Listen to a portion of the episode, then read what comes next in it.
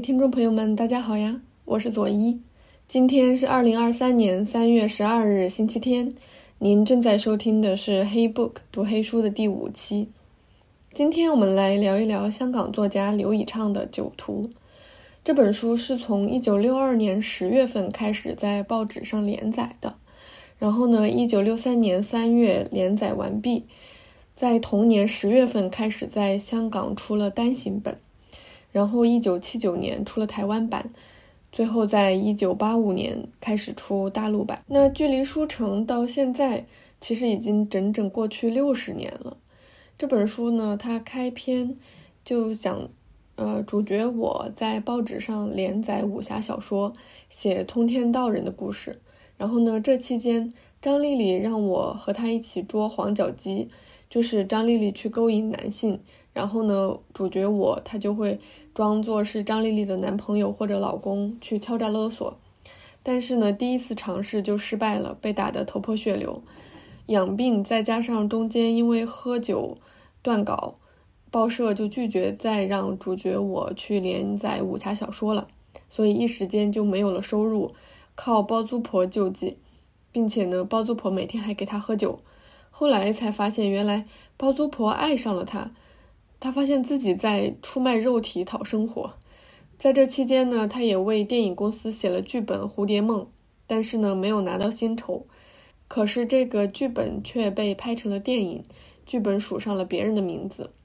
主角我呢，一时间就心灰意冷，然后也没有生活收入了，他就开始写黄色小说，写潘金莲当包租婆的故事，刊登在报纸上赚稿费。在此期间呢，他。呃，换了房子，然后遇到了另外一对老夫妇，是他的房东。这位房东老太太有一点精神失常，她早年间失去了儿子，所以就一直把主角我当成了他的儿子，经常给他炖汤喝。然后得知他生活窘迫，还经常拿钱出来资助他。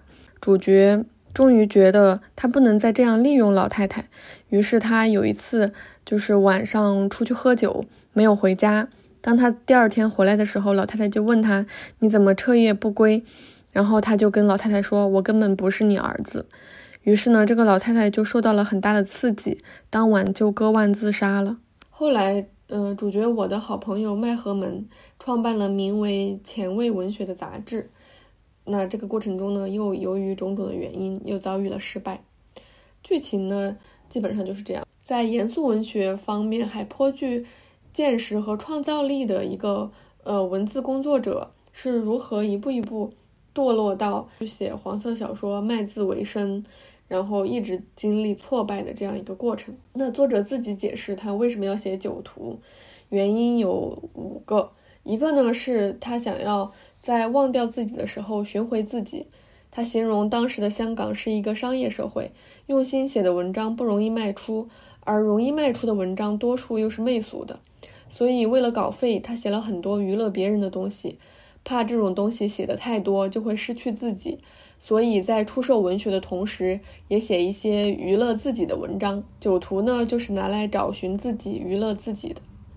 二是他想通过一个文人的感触点，反映香港社会的某些现象。特别是文学因商品化与庸俗化的倾向而丧失特质的事实。三是作者对五四运动以来的新文学有一些看法，觉得五四之后中国虽然有一些好作品，但是特别好的作品呢其实很少，优秀的作家又没有得到应有的重视。四是作者非常喜欢现代文学，他想用意识流技巧写出一部与众不同的小说。五是由于影视行业的高度发展。他觉得小说必须开辟新道路，所以想到一个办法，就是把小说和诗结合起来。因为他相信 J.M. 科恩说的，诗是使文学继续生存的希望。那语言上的艺术水平是相当高超的，我们能够很清楚地意识到，作者将诗歌的语言大量地运用在了小说里面，而且这些散落在各处的诗，不仅有中国传统诗歌的美感，也非常具有现代诗歌的美感。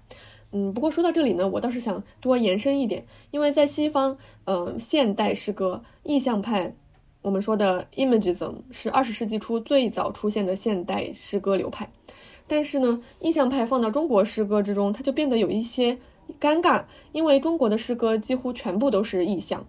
没有意象，我们是做不了诗的，就有这种感觉。那早在庞德写出《In the Station of the Metro》之前，其实我们就有纯意象的诗句，“枯藤老树昏鸦，小桥流水人家”。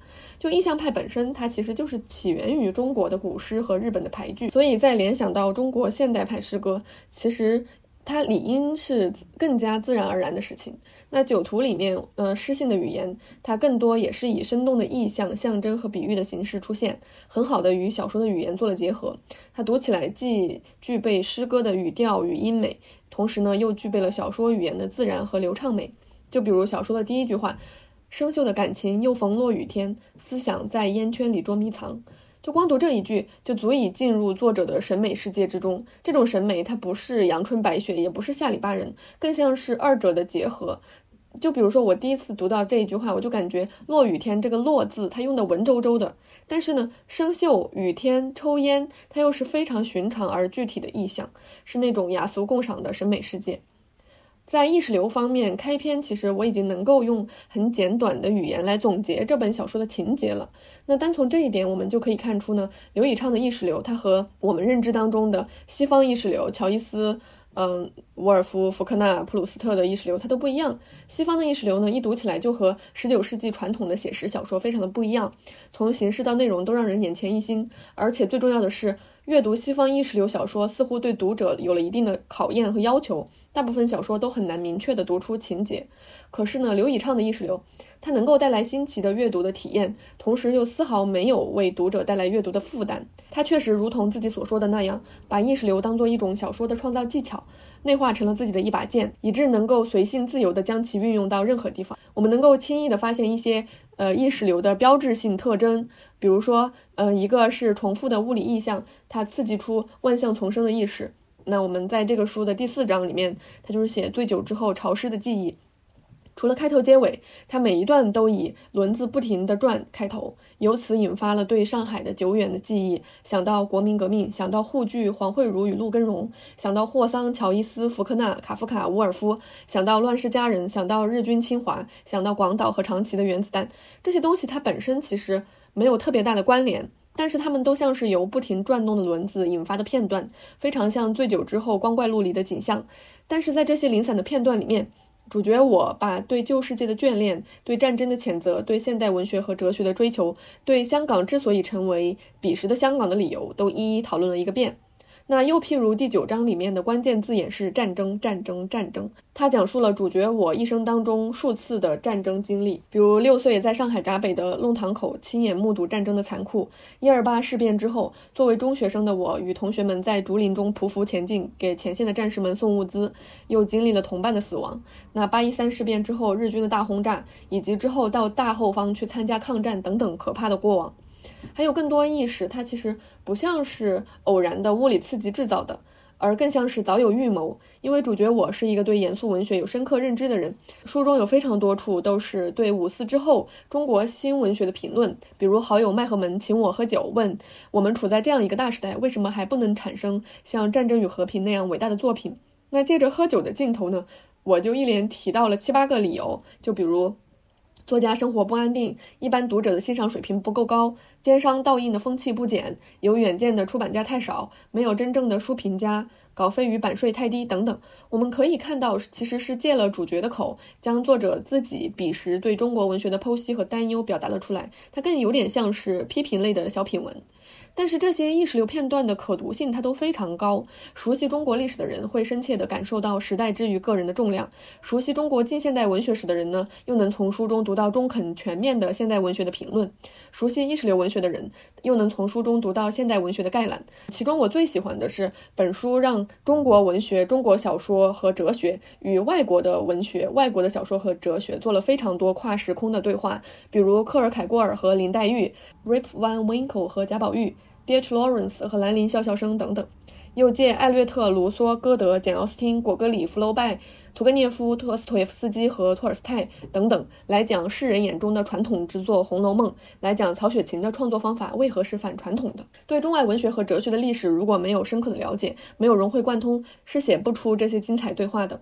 这些对话让我们不再拘泥于汉语文学，不再拘泥于主义和流派，而是启发我们放开视野，用文学自有的特质，用审美的角度去欣赏、去对话。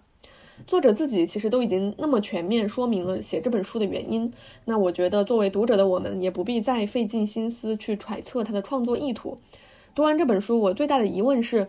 酒徒能给现在的我们带来什么？因为我从书里面读到了太多我们当下现状的素描，就是严肃文学的读者越来越少，作家的生存都成了问题。但是呢，庸俗文学却大行其道。可是作为文学创作者，似乎又没有人能够解释根本的原因在哪里。以及怎样解决这些问题，甚至也会和《酒徒》这个书里面的主角我一样，处于窘境之中，怀疑自我。感觉也可以说，一九六零年代世界变了，或者至少说香港变了，中国严肃文学变了，影视媒体的发展对严肃小说的创造带来了巨大的冲击。在这样的情况下，小说的前途在哪里？方向是什么？小说既然能够在十八世纪诞生，那它为什么就不可能在二十一世纪消亡？最重要的是，本书作者刘以畅他在。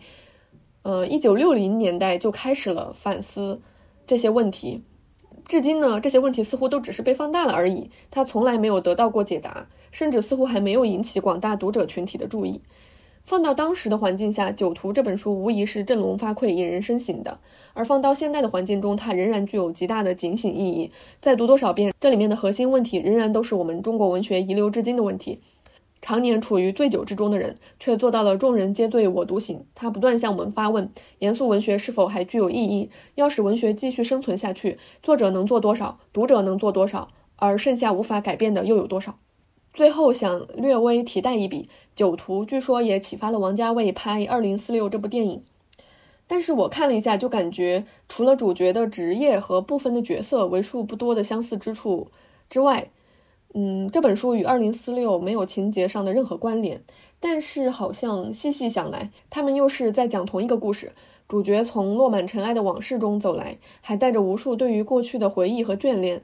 但是酒醒之后，发现自己早已身处今时今日的洪流之中，再也没有要去追寻的意义和信念。读万卷书，行万里路，阅人无数，都似是过眼的烟云，在旁人看来，只不过是一句“他不会专心的”。于是呢，寄托希望于未来，在梦中，在机器人身上寻找答案，最后仍然是无疾而终罢了。好了，我今天就聊这么多了。各位听众朋友，喜欢《酒徒》这本书吗？你又是喜欢它的什么呢？欢迎在评论区与我互动哦。下一期我将聊聊刘以畅的另一部小说《对道》。下周末我们不见不散。